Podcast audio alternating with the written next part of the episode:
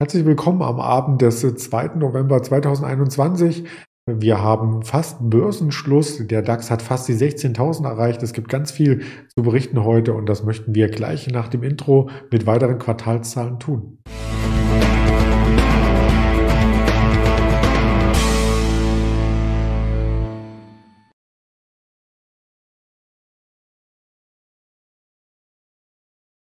Die Themen sind skizziert, der DAX vor der 16.000 und die Quartalszahlen kommen heute von HelloFresh, von der Shop-Apotheke und wir schauen natürlich auch auf US-Märkte, weil der Nasdaq ähnlich stark lief auf den Automarkt mit Lucid, mit Black Power auf eine Tesla und das möchte ich nicht allein hier vollziehen, sondern habe mir heute Abend kompetente Unterstützung geholt, wie jeden Dienstag, den Daniel Saurens, den ich recht herzlich begrüße. Hallo Daniel. Hallo. Der DAX hat ja ordentlich Power gezeigt in den letzten Tagen, also die zwei Tage im November, die es gab. Und wir sind fast schon bei der 16.000 und dann kitzelt ja fast auch schon das Allzeithoch, oder? Genau, wir sind mittendrin in der zweiten Welle der Jahresendrallye. Und äh, beim DAX haben wir ja eine Hello Fresh heute beispielsweise mit 21 Prozent im Plus. Da kam man heute Morgen vor Börsenschluss noch, äh, vor Börsenschluss, vor Börsenbeginn noch gemütlich rein, um sich äh, voll dran zu hängen. Ähm, da sieht man auch mal, manchmal kann man eine Nachricht äh, lesen, interpretieren und dann noch reinspringen. Aber wenn man erstmal auf den Gesamtmarkt guckt, ja, es fehlen noch nicht mal 100 Punkte zum Rekordhoch im DAX. Aber was in den USA an der, an der Nasdaq abgeht, das ist natürlich äh, der Wahnsinn in, in Tüten und auch im Russell 2000. Wenn man sich da eine Avis anguckt, äh, die heute dreistellig durch die Decke knallt. Die Meldung kam ja am Nachmittag noch, äh, noch rein. Wer da mal spicken will, die zieht in Deutschland wiederum die Sixt mit hoch. Also der Markt erzählt so viele Geschichten. Wir kriegen das gar nicht alles mit heute. Äh, die Grundgeschichte ist erstmal DAX knapp vor Rekordhoch, Volatilität ziemlich tief, S&P 500 äh, Rekordhoch, Nasdaq äh, ein Müh an der 16.000, kann jede Sekunde soweit sein und ähm, ja, Party aller Orten, könnte man sagen. Ja, wenn man sich das Chartbild äh, nochmal gegenüberlegt, und das tue ich gerade für im Hintergrund für diejenigen, die den Podcast hören, der DAX bei 15.930, der Nasdaq bei 15.910, also äh, das ist fast dasselbe Kostenniveau, da muss man als Trader richtig aufpassen, was man für ein Underlying ordert, oder? Äh, ist mir sogar mal passiert in den äh, letzten Tagen, dass ich morgens so mit einem halb verpennten Auge auf den Markt geguckt habe und dachte so, ach, endlich äh, kommt die Nasdaq mal wieder ein bisschen runter und dann sehe ich, oh nee, ist der DAX. Ähm, und äh, das ist ja zwar ein bisschen humorvoll jetzt gemeint, aber ich glaube, das trifft die Stimmung immer noch bei vielen Anlegern, äh, dass, dass viele noch äh, da stehen und sagen, oh, ich könnte noch ein bisschen mehr investiert sein und äh, dass vor allen Dingen viele den Kopf schütteln und sagen, also wenn ich da Richtung USA gucke, was an der Nasdaq abgeht, das ist ja schon krass in Sachen Zug, der da nach oben zieht, aber was Tesla da anrichtet oder wie soll man sagen, was die liefern, das ist ja der Irrsinn pur. Da kommen wir gerne nochmal dazu. Zuvor der Blick wie jede Woche mit dir auf die Volatilitäten. Ziehen denn die auch an mit dem Markt? Nö, einfache Antwort, die Volatilität zieht nicht an. Und ich habe auch mal ein bisschen geschaut, äh, wenn man jetzt zum Beispiel sein Portfolio absichern will, wie denn die Volatilitäten am langen Ende aussehen. Also sprich, was kosten eigentlich Putz, wenn man Richtung 2022 Dezember guckt oder sogar, was ich persönlich auch mal äh, getätigt habe, wenn man sich einen Put mal reinnimmt auf Nasdaq oder DAX, so März 2023, Juni 2023 und da kriegt man im Moment auch wirklich Versicherungen ziemlich günstig ähm, an den Mann. Und das ist eine gute Sache für all diejenigen, die sagen, Mensch, ich bin eher antizyklisch eingestellt in die pure Euphorie, die wir gerade sehen.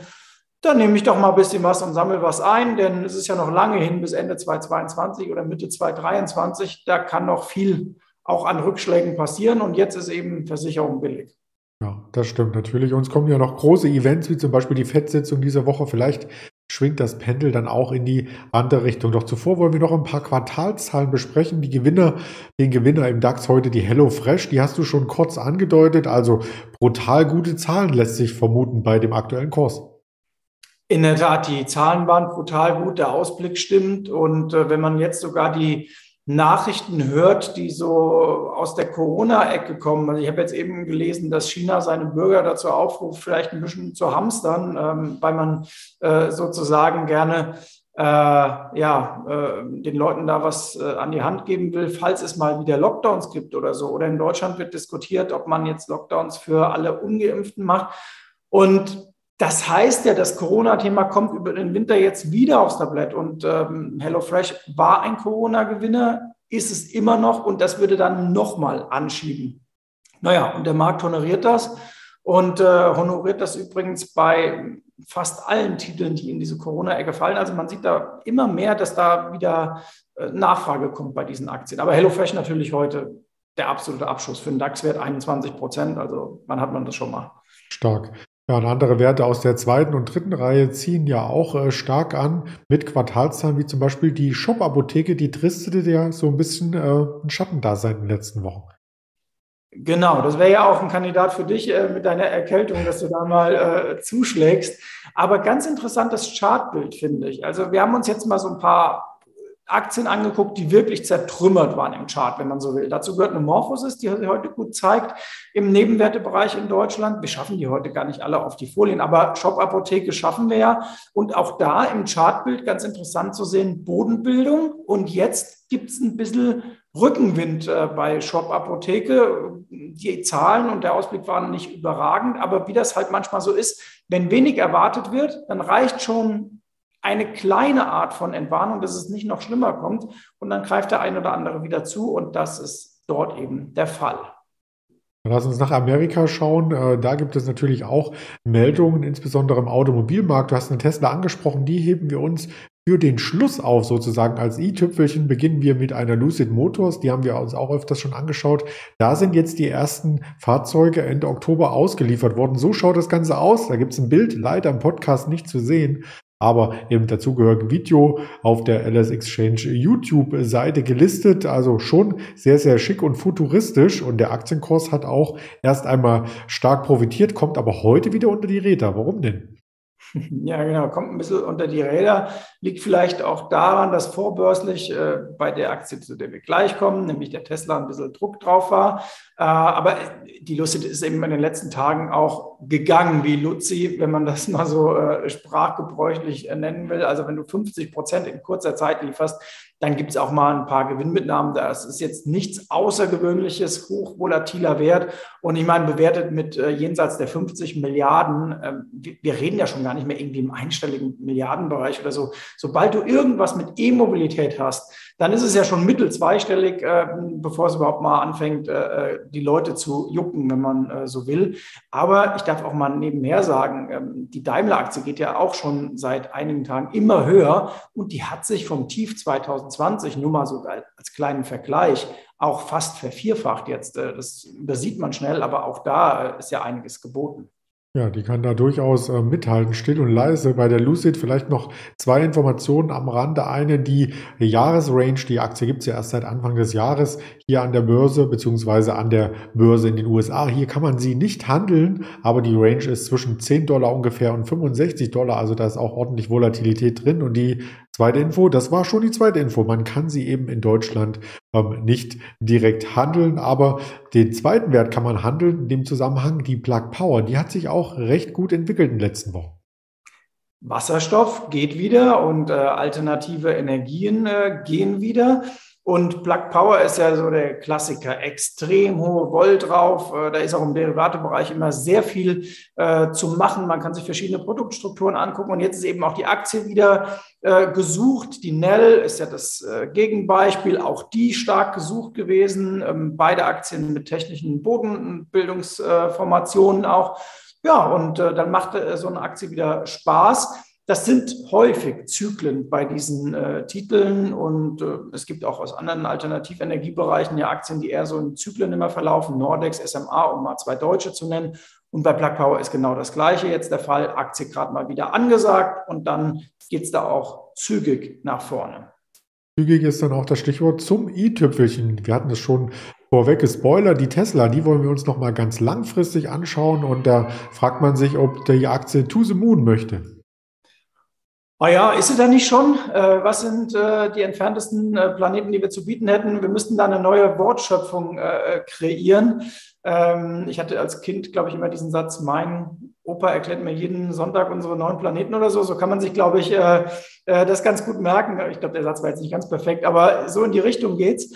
Und äh, ja, Tesla geht to the moon auf jeden Fall. Vorbörslich hieß es dann heute, ja, Moment mal, äh, da kauft doch ähm, ein ähm, Automobilverleiher die Autos, aber das kommt doch gar nicht als extra Verkauf obendrauf, weil Elon Musk sagt, naja, wir sind eh ausverkauft und wenn die von uns was haben wollen, äh, dann müssen sie den normalen Preis zahlen und einen Rabatt, was ja im Vermietungsmarkt äh, üblich ist, gibt es bei uns auch nicht. Die zahlen normal äh, die Kassenpreise, wenn man äh, so will.